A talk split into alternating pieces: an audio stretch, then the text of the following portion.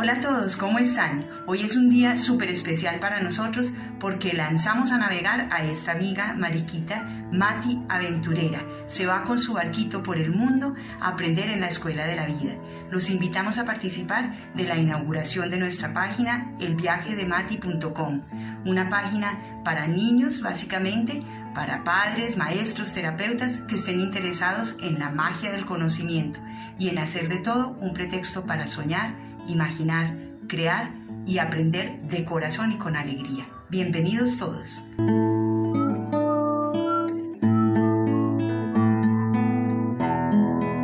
Muy buenas tardes, ¿cómo están todos? Eh, bueno, esperamos eh, que este nuevo encuentro del viaje de Mati sea de gran aporte para todos y nos deje con las baterías recargadas para este caminar que llevamos en la parte educativa en ese 2020 que nos ha correspondido vivir con el COVID-19.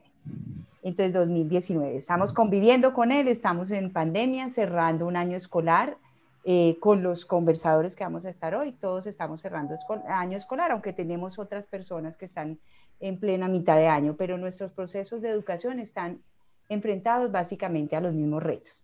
Entonces, hoy tenemos con nosotros eh, a Cristian a Olga y a Juliana. Cada uno de ustedes se va a presentar antes de que iniciemos nuestro agradable conversatorio.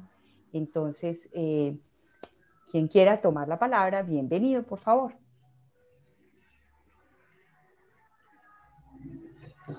Bueno, inicio yo. Mi nombre es Olga Pineda.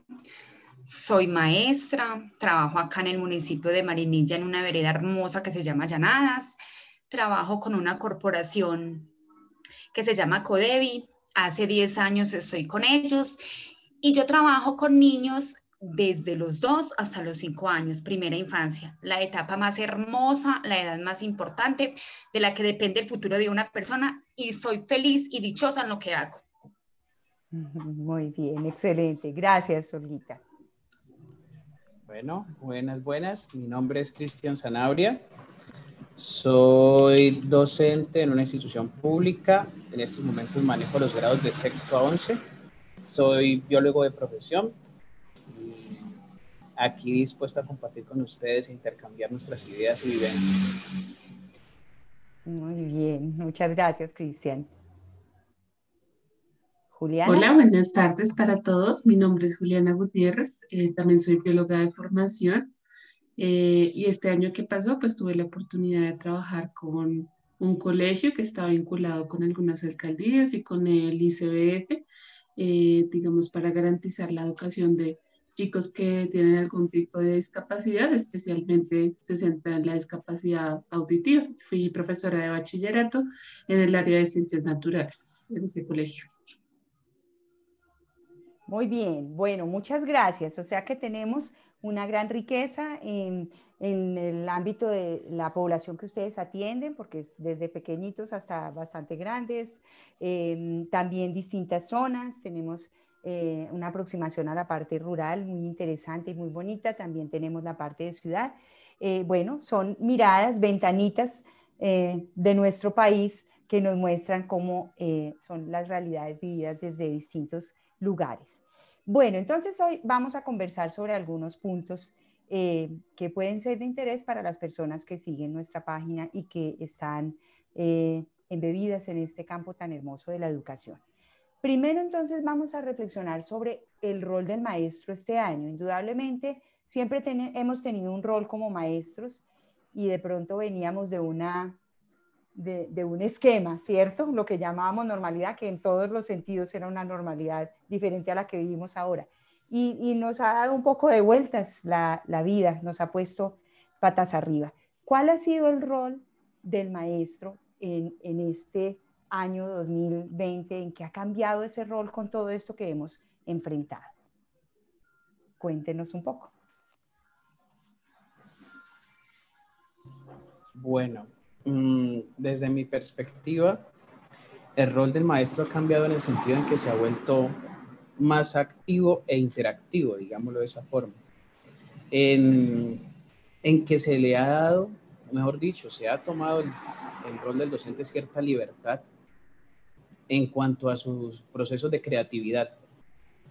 Eh, nos hemos tenido que valer de una serie de herramientas que normalmente muchos no manejaríamos, ni nos atreveríamos de pronto a incursionar con ellas. Pero en esa misión de, de tener a nuestros estudiantes, de motivarlos, de tener su atención, eh, parte de ese rol tuvo que forzarse a estar más activo y más constructivo, a tener esa pizca de capacidad de improvisar más y sacarle el jugo a lo que tenemos para poder motivar a cada uno de los estudiantes, porque no ha sido fácil. Entonces, en ese sentido, nuestro rol ha sido un cambio eh, mucho más tendiente a, al motivar la interacción, al ser propositivos y, ¿por qué no?, a aprender de los errores que vamos cometiendo mientras vamos aplicando tantas herramientas que se nos han puesto las manos con esta situación. Muy bien. Bueno, eh, para mí, en mi caso, pues como ustedes saben que les dije que trabajo con niños pequeños, el rol del maestro, en mi caso, eh, interacción completa con la familia. O sea, antes era con mis niños, pues los padres de familia iban allá al centro infantil, dejaban a los niños, uno los saludaba. Ya en estos momentos, en, en el tiempo de pandemia, mucha interacción con la familia, mucho trabajo con la familia. Entonces me parece que fue muy interesante y muy bonito, porque aunque yo llevo 10 años en mi comunidad, eh, hay cositas que uno desconoce. Entonces se dio la oportunidad de conocer más a fondo las familias, de conocer muchas situaciones. Entonces, para mí fue muy enriquecedor. Yo no tuve pues como que el trabajo tanto virtual, porque gracias a Dios tuve la oportunidad de ir un día a la semana a la vereda y llevar trabajos, obviamente pues siguiendo protocolos de bioseguridad. Entonces fue, o sea, fue más que todo por WhatsApp, llamadas telefónicas y contacto también con las familias. Entonces para mí fue muy enriquecedor y fundamental porque contacto con las familias, que es muy importante y más en esta etapa en la que están mis alumnitos. Genial. O sea, como que entraste por otra ventanita que nunca habías, o por otra puerta, ¿no? A, la vida de tus niños, sí. de hecho, sí. Genial. Yo estoy muy de acuerdo con los dos, en especial con la profesora Olga, porque también siento que fue una oportunidad enorme para trabajar con las familias como de manera más integral, ¿no? como realmente, no solo como, ay, le entrego las notas y ya, sino como realmente como entrar a conocer más las dinámicas de la familia, qué es lo que hacen, quién es el que apoya al estudiante en la casa en sus estudios, cuáles son las actividades que él hace con su familia, cuáles son las que hace solo. Y eso fue fundamental a su vez para pensar en lo que el propio Cristian decía, como de pensarse otras estrategias para que los chicos pudieran aprender eh, desde casa. Entonces, sí, pienso también que fue retadorcísimo eh, como buscar estrategias que lograran por un lado los aprendizajes que buscábamos, pero que también mantuvieran a los estudiantes como conectados, ¿no? Con lo que estábamos haciendo y entendiendo además que estar en casa no es lo mismo que estar en la escuela. Entonces, uno como sentarse también como maestro y asumir esa realidad me parece que también era bien complejo porque entonces uno quería tener todo bajo su control y no todo ordenado y todo como yo me lo imagino, pero poco a poco yo creo que a todos nos pasó que nos fuimos dando cuenta como, bueno, toca irse calmando y mirando cómo nos vamos haciendo más flexibles para que esto realmente fluya y no sea yo como forzando y estresándome por todo lo que no está saliendo. Podríamos decir que ustedes descambió un poco, eh, eh, al cambiar el panorama, esa caja de herramientas que tiene un maestro para trabajar también se transformó un poco. O sea, eh, fue distinto, se sintieron distintos este año haciendo lo que hacían, porque ustedes mismos están diciendo que, fue una, situación retadora, que la creatividad, en fin, pero el maestro siempre ha tenido como en, en su esencia, como un saber manejar las cosas, ¿no? Como por algo está allá, es el que sabe, en fin. Pero ¿cómo, cómo fue ese, cómo se sintieron ustedes dotados para esa tarea? ¿Descubrieron que estaban más dotados de lo que pensaban o, o fue de pronto un choque o cómo lo vieron, cómo lo vivieron? Bueno, empiezo.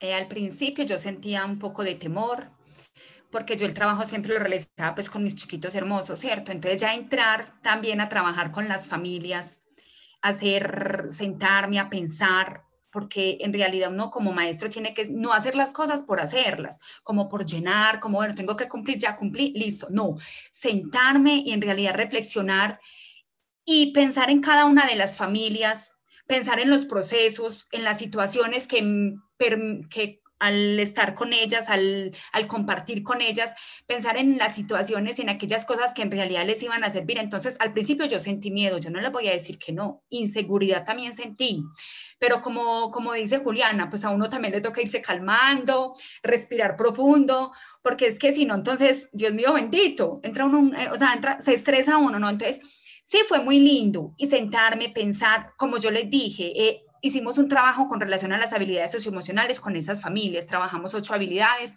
Entonces, sí fue retador, pero fue muy, muy, muy lindo el trabajo que se hizo con las familias y yo me siento muy satisfecha. De verdad que sí, aprendí muchísimo. Cuéntanos, perdona, eh, antes de que nos cuenten un poquito también, Cristian y Juliana, respecto a eso, esas ocho habilidades de las que tú hablas, cuéntanos un poquito de esas habilidades, no necesariamente pues de las ocho, pero como que, ¿cuáles fueron las habilidades sobre las que más trabajaste? Bueno, trabajamos la empatía, que me parece que es súper importante ponerse en el lugar del otro y entenderlo y más en este tiempo.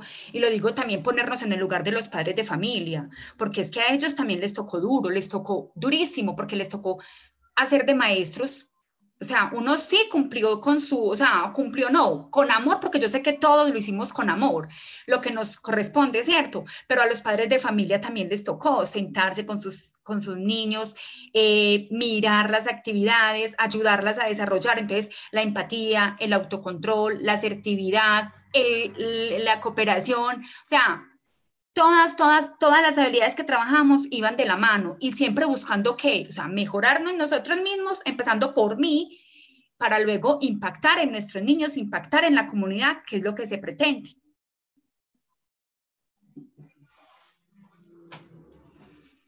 Muy bien, ok. Ahora entonces nos pueden contar, eh, Juliana y Cristian, también un poco esa caja de herramientas con la que estaban dotados. Dio la vuelta, se, se revolcó. Bueno, bueno, pues en el caso mío mm, fue muy particular porque al momento de ingresar en, en materia con esto de la pandemia, pues creo que en nuestra institución los profesores entramos como con mucha gana, con mucha energía y de pronto en esa misma energía que llevábamos como que le subimos mucho al nivel de muchas cosas. Estaban muy hiperactivos los profesores. Y sobre la marcha, en el primer mes nos dimos cuenta de que teníamos que manejar un poco más los tiempos entre nosotros mismos. Eh, primero, dejar un poco de lado lo que era lo académico y fijarnos un poco más en lo que era la persona, el estudiante y la familia, lo que dice, eso va en la línea de lo que dice Olga. Nosotros mismos caímos en cuenta de que en ese afán de querer hacer las cosas bien, estábamos de pronto olvidando un poco lo que era la empatía lo que era, bueno, ponerse en el lugar de la familia y saber que no todos tenían unos horarios para cumplir de la misma forma, de la misma manera. Y eso nos, nos llevó a calmarnos un poco en ese aspecto, en, en hacernos un poquito más humanos y menos academicistas. Y eso mismo nos llevó también a valernos de otra serie de estrategias para enganchar a las familias, porque nos llevó a que los padres, los acudientes, asumieran también el rol que les corresponde como acompañamiento de sus, hijos, porque algunas familias de pronto esto se veía un poco reducido. Entonces fue muy bonito. Y al activar la empatía en nosotros, pues comenzamos también a trabajarla en las familias y efectivamente también en cada uno de los estudiantes. Sin ese aspecto, creo que todo este proceso hubiera sido una locura. Qué interesante, ¿no? Una, una situación de pandemia que nos pone con un cierto nivel de distanciamiento y que nos hace sentir extraños y lo primero que reclama de nosotros es empatía, ¿no? Cercanía de, desde otros caminos, ¿no? Bien, Juliana. Bueno, entonces como muy de acuerdo a lo que los dos compañeros han dicho, como hablando de una estrategia concreta la que ya pues avanzaba la pandemia y dándome cuenta cómo estaba haciendo la dinámica acudir fue como al hacer actividades como muy prácticas, como que tuvieran que ver mucho con la cotidianidad de cada una de las familias. Entonces de pronto uno a veces pues todo científico y todo mamón como que quiere hacer las cosas todas. Bueno, entonces vamos a clasificar estos bichos que están aquí en su casa y profe, ¿qué es eso? Yo ni sé qué es eso y bueno, entonces más bien uno, bueno, pensemos a ver qué tienen los chinos en la casa y hagamos las cosas con lo que hay en la casa. Entonces clasifique las frutas y las verduras, eso qué parte de la planta es, o eh, haga la ensalada con su papá y dígame eso qué tipo de mezcla es, no sé, cómo pensarse eh, cosas que de verdad hicieran, además eso es un planteamiento que uno tiene que hacerse como docente, ¿no? Como hasta qué punto el conocimiento que yo doy realmente es importante y significativo para los pelados. Y, y creo que la pandemia puso de manifiesto en muchos momentos eso, como la necesidad de realmente hacer contextual eh, lo que se enseña en las clases. Entonces pienso que esa fue una herramienta muy importante a la que acudí y otra también fue como muy relacionada con lo que decía la profe Olga eh, de las habilidades socioemocionales, como que en las clases siempre procuré dar un espacio para que los chicos pudieran hablar como de temas que no eran tan relacionados de la clase, pero que mm, servía mucho como para disponerlos a ellos para estar realmente conectados en la clase, si de pronto querían hablar de algo que eh, les generara como dudas, también había muchos chicos que estaban asustados, ¿no? ¿Qué, es eso del virus y cómo funciona eso, profe? Y, y la vacuna qué, entonces pues también traté en muchos momentos como dar esos espacios como para resolver dudas, ya fueran como académicas o experiencias emocionales que los chicos quisieran hablar y yo pienso que eso tiene que seguirse haciendo y hay que pensar cómo hacerlo en el aula, porque pensamos que los chicos crecen y como que ya, entonces lo emocional lo dejamos ahí como a un ladito y, y eso es transversal a siempre, ¿sí? Hay un montón de habilidades socioemocionales que son súper importantes también para el mismo desarrollo eh, de otras habilidades del pensamiento o para el aprendizaje de los chicos. Entonces, pues. Excelente. Bueno, María Lucía, qué pena. Yo voy a... Eh, aparte, pues, de los niños, porque uno con las familias con relación a las habilidades donde participaban todas las familias. Y otra actividad que organizaba pues o que pensaba para los chiquitos. Entonces, también con qué lo hacía, con materiales que ellos mismos tuvieran en la casa, como decía la compañera Juliana, que no tuvieran que a comprar, o si en el centro infantil había, se les facilitaba también para que ellos realizaran eso de la creatividad de los niños en la sanidad. Ok esa parte de, acceder a los materiales tiene como ambos lados, ¿no? Porque es a veces desde el aula no es tan fácil que traigan de su casa ciertas cosas y otras veces era como pensar, ve, pero si puedo hacer esto porque están en su casa y pueden sacar tal cosa. Entonces, como una, una doble cara de la moneda, ¿no? Interesante. Eh, entonces, nos vamos metiendo un poco en lo, que, en lo que fue el día a día. Cuéntenos un poco de los retos, o sea, qué cosas les parecieron para ustedes realmente retadoras dentro de las situaciones que vivieron, que tienen que ser muchas, innumerables. Cuéntenos un poco cómo, cómo fue eso. Bueno, inicio. Eh, a pesar, pues, yo siempre digo, me fue muy bien, gracias a Dios, y fueron más las cosas positivas, pues, y las cosas a resaltar que las cosas, pero como ustedes saben que también siempre hay cosas a mejorar, fue muy retador y muy duro vincular a algunas familias. A veces es complicado, a veces, eh, lo digo desde mi experiencia, desde lo que he vivido con mis chiquitos, hay familias que piensan que, que, un centro infantil, porque son los niños de 2 a 5 años, no, es que ellos van a comer y ya, no, eso no tiene importancia, si va bien, si no va bien, si hago la actividad bien, si no la hago también. Entonces, lo duro es muchas veces vincular a las familias, hacerles entender que en realidad es que es en serio la edad en la que están mis niños, mis alumnos de 2 mejor dicho, de 0 a 7 años es la más importante, de la que depende el futuro de una persona. ¿Por qué? Porque ellos a esa edad son como esponjitas, que todo lo que nosotros, todas las personas que son significativas para ellos, o sea, todo lo que nosotros les demos, ellos lo absorben, todo. Entonces, para mí fue retador eso algunas familias, o sea, lograr que las familias, que algunas familias se vincularan, que algunas familias en realidad realizaran los retos, eh, practicaran las habilidades, hicieran las actividades con los niños, pero ahí poquito a poco se fueron vinculando. Siempre hubo pues algunas que, que hay que seguir insistiendo, pero para mí eso fue lo más duro. Eso. A veces me sentía como, como frustra, frustrante uno ver O sea, usted, uno dándolo todo y hacerlo todo con amor, porque sí, lo hago todo con amor y lo entrego todo con amor, pero a veces también me sentía frustrada, por ejemplo, en las llamadas, porque también hacía llamadas a las familias, entonces a veces yo decía, Dios mío, como que no me daban hasta ni ganas de llamar, pero obviamente llamaba, porque es que hay que insistir, a eso estamos llamados, insistir, persistir y nunca desistir, pero para mí eso fue como lo más, lo más duro.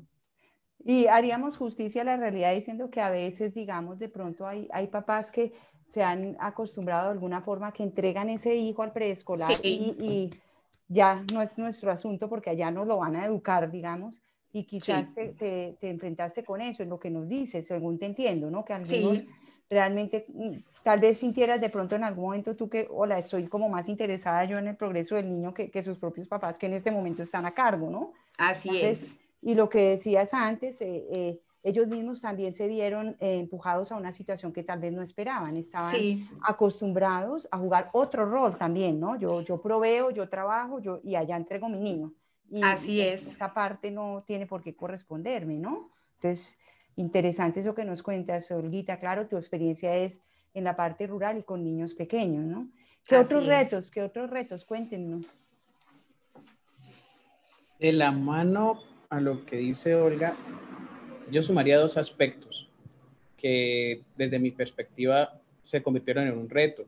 Uno era evitar la deserción escolar, porque al iniciar el proceso, muchos estudiantes y sus familias optaron porque era más fácil simplemente que el estudiante no continuara. esperemos el próximo año a ver qué ocurre. Eh, desde mi perspectiva, era un camino muy facilista por parte de ellos. Va de la mano con lo que decía Olga, porque algunos padres no, no querían asumir fácilmente el rol de acompañamiento, sino que ellos estaban acostumbrados a que su hijo se fuera al colegio y bueno, allá ya lo cuidan hasta que vuelva a la casa. Y para ellos fue muy duro tener que sacar, acomodar sus horarios como para estar también pendientes y colaborarles en cosas que ellos necesitaban como acompañamiento. Entonces, primer reto, es evitar esa deserción escolar. Y segundo, por esa misma línea, era motivar al padre de familia para que fuera parte activa dentro de los procesos de formación de, de, sus hijos. Eso también fue un poco dispendioso y la mayoría de padres de familia estaban un poco reticentes a eso. Ellos, no, profe, qué pena, no, no, sí. Y una excusa muy simpática que era muy recurrente era, profe, si mi hijo no le entiende a, a ustedes muchas veces allá en el colegio, mm. ustedes están preparados para eso, mucho menos me va a entender a mí que yo apenas estudié hasta tercero de primaria. ¿Cómo le explico yo? ¿Cómo lo acompaño yo? Entonces ahí era donde, ah, caramba, bueno, pues vamos a, a ver cómo le damos algunas herramientas, pues porque eh, eso iba de la mano y muchas veces el, el, chico, la chica lo que necesitaba era eso, sentir que el papá, aunque sea estaba allí, así no supiera, pero que que no estaba solo, que por lo menos decía, tranquilo, mi hijo, hágale, que por algún lado llegamos a la respuesta. Eso también nos llevó a nosotros los profes a articular unos procesos y unos desarrollos pedagógicos que los padres pudieran asumir dentro de sus capacidades. Entonces, esos eran como los dos retos puntuales desde mi perspectiva. Mira hasta dónde trascendió el trabajo de ustedes, trascendió a adultos, trascendió a otros, o sea, se alimentó y se nutrió toda una comunidad alrededor de ese trabajo, ¿no? Y eso también le habla a uno del impacto tan grande que tiene el nivel educativo en, en un hogar. O sea, es como una, escalera, ¿no? El que escala un poquito más puede aportar un poco más a sus hijos y el que llega otro poquito más lejos, esos hijos que llegan más lejos pueden después llevar más lejos a sus hijos y así sucesivamente porque han recibido una preparación, ¿no? Entonces eso también nos, nos habla un poco de la, la importancia y la necesidad de la educación para todos. O sea, a veces nos centramos cuando pensamos en educación, nos ubicamos directamente en un sistema y pensamos en preescolar, primaria, secundaria, una universidad o formación para el trabajo, pero no pensamos en las personas que eh, recibieron educación formal hasta tal punto X y ya, pero siguen teniendo una serie de aprendizajes muy valiosos en la vida y están dispuestos a tenerlos, ¿no? Y a, crecer humanamente. Y esta, esta situación también llevó a que esos brochazos de la escuela, del colegio, llegaran hasta los hogares eh, de una manera muy peculiar, ¿no? Fíjense cómo todos esos retos tienen una doble cara, son retos que se transforman en oportunidades. Es, es bien interesante lo que nos van contando ustedes. Juliana, ¿tú qué nos cuentas de tus retos? Que mm, trabajando, imagínate, con niños con, con algunas discapacidades, tuvo que ser muy interesante para ti. Sí, bueno, digamos que en relación a cosas que ya han dicho estos otros profes, eh, el primer reto me pareció como muy difícil trasladar todo lo que es la escuela a la virtualidad porque bueno, listo, las clases y uno prepara los talleres y esto, pero la escuela también es los descansos, la escuela también es los amigos, la escuela también es compartir almuerzos, la escuela son las direcciones de grupo, son un montón de interacciones que más allá de, lo académico, pues son supremamente importantes para los chicos, para sus redes de apoyo, eh, bueno, para un montón de, de, procesos, digamos, no sé, como psicológicos y sociales de ellos. Entonces, eh, pensarse eso para mí fue primero como entender pues realmente de fondo la escuela, lo importante que es más allá de, de lo académico. Eh, y también pues lo reta uno como a pensar, bueno, entonces, ¿cómo voy a hacer ahora como para que fulanitos eh, que eran tan amigos y nos están pudiendo hablar porque no tienen WhatsApp, ¿cómo hacemos como para que se puedan encontrar de alguna manera? O que me invento yo, ¿no? Pues veamos una película y cada uno me inspira, o bueno, inventarse como cosas para que no se perdiera eso. Eh, y porque además pienso que en este tiempo, pues que todos adultos y niños hemos estado como en tanta angustia, como en tanta incertidumbre, pues los tejidos sociales son súper importantes para mantener como la cordura, ¿no? Como para no perder la cabeza en momentos que son muy complejos. Entonces, por un lado eso. Y lo segundo, pienso que la inclusión se hizo muy difícil, o sea, entendiendo la inclusión como eh, cualquier acción que pueda hacer que una persona eh, con algún tipo de diversidad eh, pueda ser como incluida integralmente dentro de un espacio, se hizo muy, muy complicada por muchísimos motivos. Por ejemplo, eh, yo trabajaba con estudiantes que son usuarios de lengua de señas colombiana, entonces pues eso implica que tú no puedes hacerles una llamada telefónica. Eh, que si tú les mandas talleres escritos, la comprensión va a ser muy baja porque el nivel de lectoescritura de ellos es súper bajo. Entonces eso quería decir que solo se podía a través de video o de videollamada, lo cual implicaba que tenían que tener buena red y si no la tenía, entonces era como, ¿qué hago? ¿Cómo soluciono esto?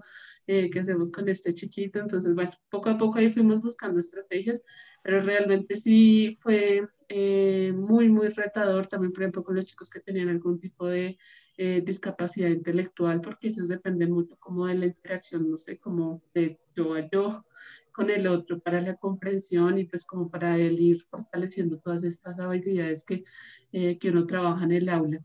Y creo que eso nos lleva a pensar de fondo cómo pues como sociedad, cómo estamos asumiendo a esas personas, ¿no? O sea, yo pensaba, habían cosas como que a mí me ofuscaban mucho, por ejemplo, que eh, en Facebook Live no se mostraba la pantallita de la persona, entonces los chicos sordos solo se escuchaba la voz y yo decía, Facebook no ha pensado sus videos para para las personas sordas o no ha pensado en las discapacidades, porque sí, son una minoría, pero tal vez es una oportunidad para que como sociedad y como educadores nos empecemos a pensar también mucho más cuál es el rol que estamos jugando como en la inclusión de ese tipo de población.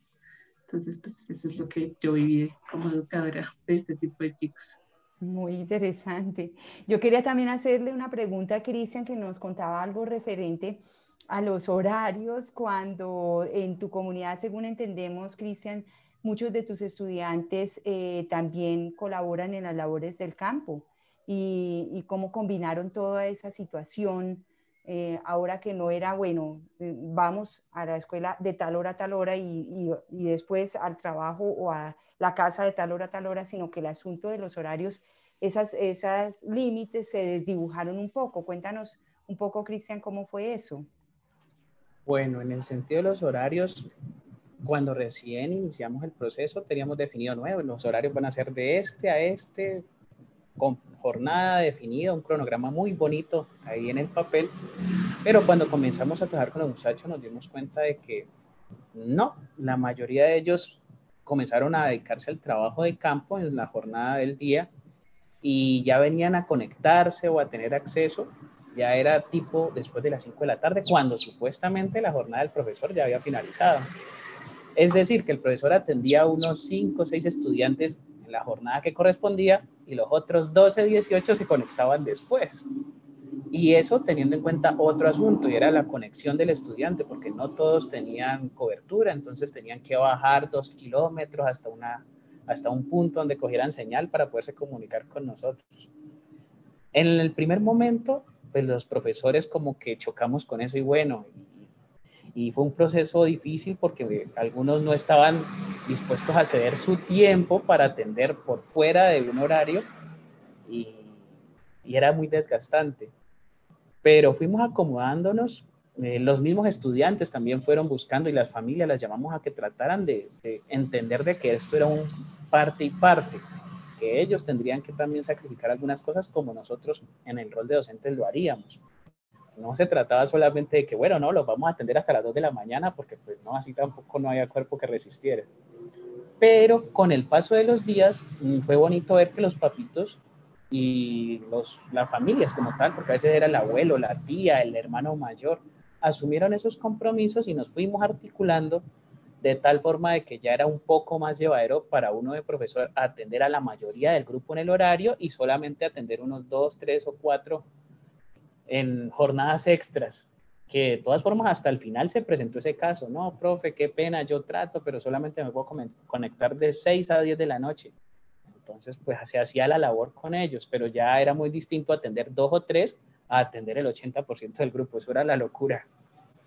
Pero la ganancia estuvo en eso, en el cambio y en la aceptación que tuvieron las familias para comprometerse también a, afrontar esa situación. De bueno, sí, él me colabora en el cultivo, en el trabajo de campo, pero entonces yo también voy a hacer, voy a modificar el horario para que él pueda cumplir con sus otras actividades. Mm, fue complicado, pero satisfactorio a la final. Hoy en día, ya finalizando última semana que todos los estudiantes están entregando actividades, fue muy bonito ver que el 80% de la comunidad estaba cumpliendo ya los horarios y, los tiempos establecidos. Más sin embargo, quedan, quedan muchas anécdotas, ¿no? Las anécdotas de las 2 de la mañana cuando le entra uno la llamada de, uy, profe, no entiendo la pregunta 5 y uno a las 2 de la mañana, caramba, pero fue chistoso, enriquecedor y se cumplieron las metas a la final. Qué bien, Cristian. Yo pienso que el, el, objetivo de este conversatorio, ciertamente, y de estos conversatorios es exactamente eso. Cuando compartimos de cerca con distintas personas concretas, en una realidad concreta, en un rincón concreto de nuestro país, Mm, nos damos cuenta de una cantidad de cosas que de pronto mm, ni siquiera somos conscientes. Con seguridad esa experiencia que tú nos compartes, Cristian, pues muchos maestros no la tuvieron porque no eran las circunstancias como las que vives tú.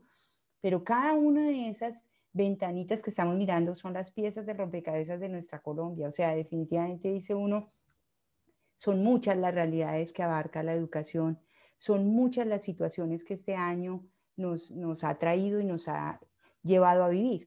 Eh, pero como siempre, en nuestra página de, de, Mati, la mirada siempre pretende dar la vuelta a la arepa, digámoslo así, o la otra cara de la moneda. Y como decías ahorita, Cristian, no quedarnos solamente en el reto y lo difícil, sino el lado positivo, qué floreció allí y qué se vio. Entonces, ahora para mm, continuar con la segunda parte de nuestro conversatorio, que vamos a hacer una, una pausa, vámonos a, quedarnos pensando en la parte productiva de este asunto, o sea, de esos retos que fuimos aprendiendo y qué estrategias funcionaron. Eh, echémosle cabeza a ese punto y vamos a retomar nuestro diálogo en breves instantes.